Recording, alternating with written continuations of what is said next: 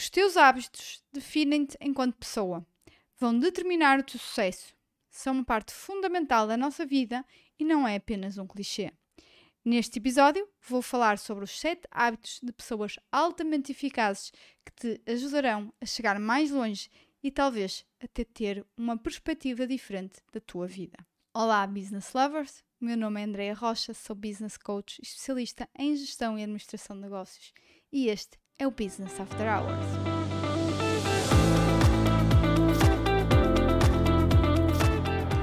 Olá! Boa semana! Como estão? Como estão, business lovers? Espero que esteja tudo bem. E aqui estamos nós, neste momento, no episódio número 13. Este episódio eu dediquei a falar sobre os 7 hábitos das pessoas altamente eficazes. Na realidade, estamos a falar aqui de um livro com este nome, que é. Não fui eu que inventei estes 7 hábitos, uh, embora eu concorde bastante. Estes sete hábitos foram descritos no livro com o mesmo título do Stephen Covey e acho que merece uma leitura cuidada. Ainda assim, eu vou uh, deixar aqui uh, um grande resumo daquilo que, que são estes sete hábitos.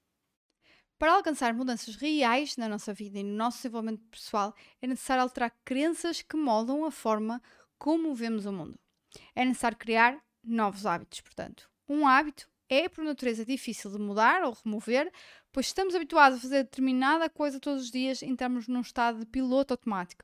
E quando chegar a hora habitual eh, de fazer determinada ação, isso vai acontecer. Uh, da mesma forma, criar um hábito pode ser extremamente complicado. Naturalmente, nem todos os hábitos são bons, e existem hábitos uh, nocivos como a procrastinação, o egocentrismo ou a ansiedade. No entanto, também nem todos são maus. Na verdade, os hábitos têm o poder de ajudar a mudar a tua vida de forma muito positiva. Como estes que agora te apresento, os 7 hábitos das pessoas altamente eficazes do livro de Stephen Covey. E quais são eles? Então, estes 7 hábitos. Então, o primeiro e, eu vou, neste momento, o, o dizer o, o hábito em inglês, né? porque é assim que, que originalmente está uh, denominado, e a seguir fazer a tradução, mas daí em frente vou uh, normalmente mencionar a, a, versão em inglês. Então, primeiro é o be proactive, ser proativo. 2. Begin with the hand in mind, começa com um fim em mente. O 3. Put the first things first, colocar as primeiras coisas em primeiro lugar. O 4, think win, win, pensa no ganha-ganha. 5, uh, think first, to understand, and then to be understood. Procura entender primeiro para depois ser entendido. 6, synergize, aproveita da sinergia. E 7, sharpen the saw, afia a ferramenta. Então, os primeiros três hábitos começam dentro de ti mesmo. Leva-nos da dependência exterior para a independência. Os três seguintes são sobre as relações interpessoais e de comunicação, pelo que são de interdependência. Já o último foca-se na necessidade de cuidarmos de nós mesmos para podermos crescer. E agora, vamos analisar cada hábito em um bocadinho mais profundidade. Então, o número 1, um, be proactive. Eu não sou um produto das minhas circunstâncias, eu sou um produto das minhas decisões. Isto é o que diz Stephen Covey, e em que significa uh, vou assumir as rédeas da, da minha vida identificar e antecipar possíveis obstáculos. É necessário assumir a responsabilidade das nossas ações e resultados e também aprender a controlar os nossos comportamentos face a estímulos exteriores. Não ainda mais porque alguém simplesmente disse isto ou aquilo sobre mim. As fontes externas criam estímulos e tu tens o poder de escolher como reagir. Este poder baseia-se em autoconhecimento, imaginação, consciência e livre-arbítrio. Agora vamos passar ao seguinte exemplo: tens 80 mil euros na tua conta. Alguém te deu 80 mil euros. Alguém te rouba 10 euros dessa conta. Agora vais ficar chateado e desperdiças 79.990 euros só para te vingares da pessoa que te roubou? Ou ignoras e continuas a tua vida? Eu acho que aceitavas e seguias a tua vida, certo? Então repara, quando nós temos 86.400 segundos de vida todos os dias, porque é que deixamos que 10 segundos negativos impactem todos os outros, os 86.390 outros segundos do nosso dia? Pois, não pense em coisas tão pequenas ou insignificantes. A vida é mais, muito mais do que isso. Uh, direciona aqui a tua energia para o que podes controlar. Uma estratégia para tomarmos o controle do nosso destino é através da comunicação. Estás habituado a frases como aquele colega tira-me do sério, é hora de parar com isso. Não sejas reativo, passa a frase do género: Eu estou a permitir que o meu colega me perturbe. O que é que eu posso resolver, fazer para resolver esta situação internamente?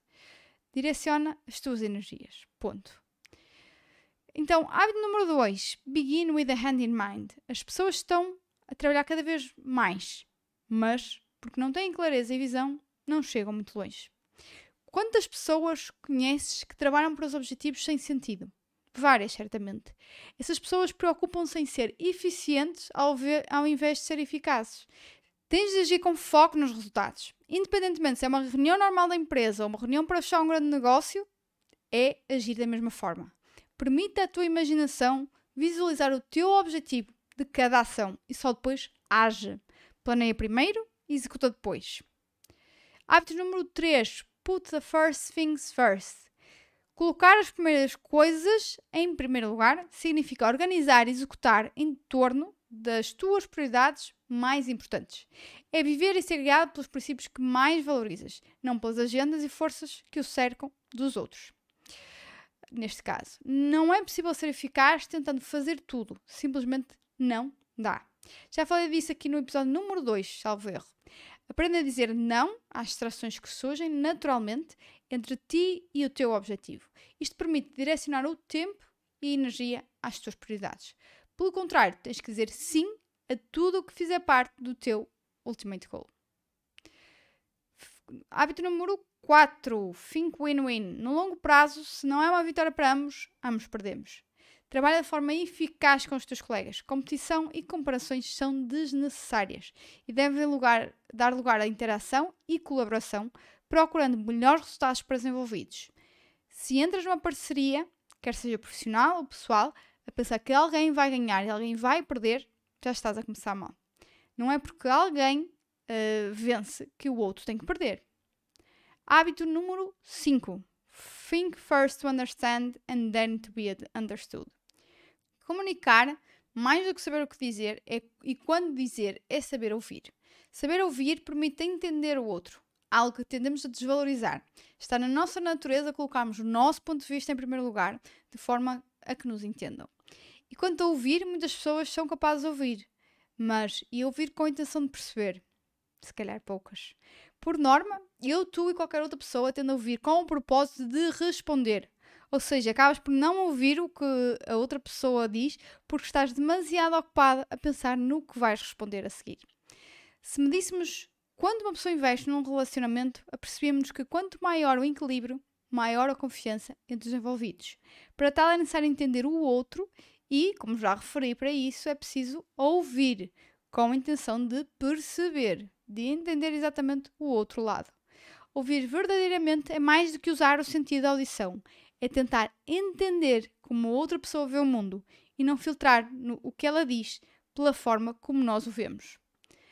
Hábito número 6: Synergize. Sinergia significa que o todo é mais que a soma das suas partes.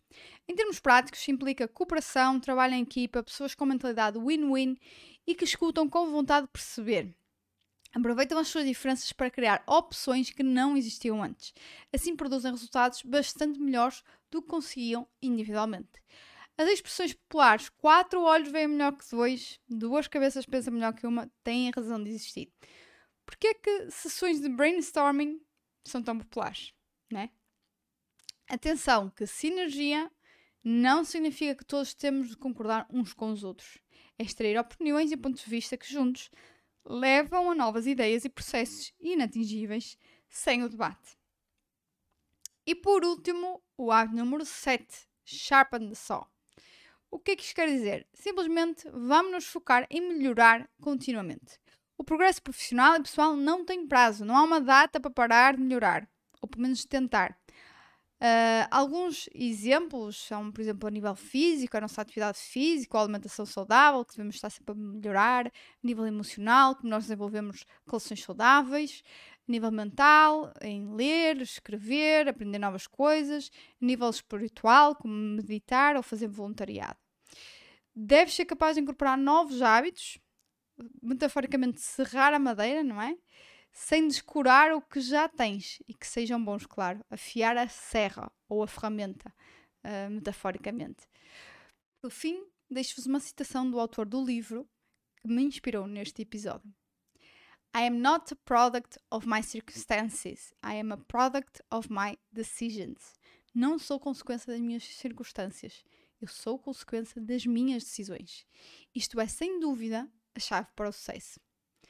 E assim terminamos mais um episódio do Business After Hours com um tema ma mais dedicado a desenvolvimento pessoal e negócios também, mas essencialmente aqui pessoal. Muito obrigada pela tua companhia, espero por ti no próximo episódio. Entretanto, e até ao próximo episódio, vejam as novidades nas redes sociais, LinkedIn e Instagram, Andreia Castro Rocha. Os links estão disponíveis na descrição. Aguardo as vossas mensagens e comentários por lá. Deixem até sugestões de temas aqui para o podcast classifiquem este podcast, pois acreditem ou não, isso vai ajudar a que mais pessoas o conheçam e ouçam e possa ser útil também para elas. Stay tuned!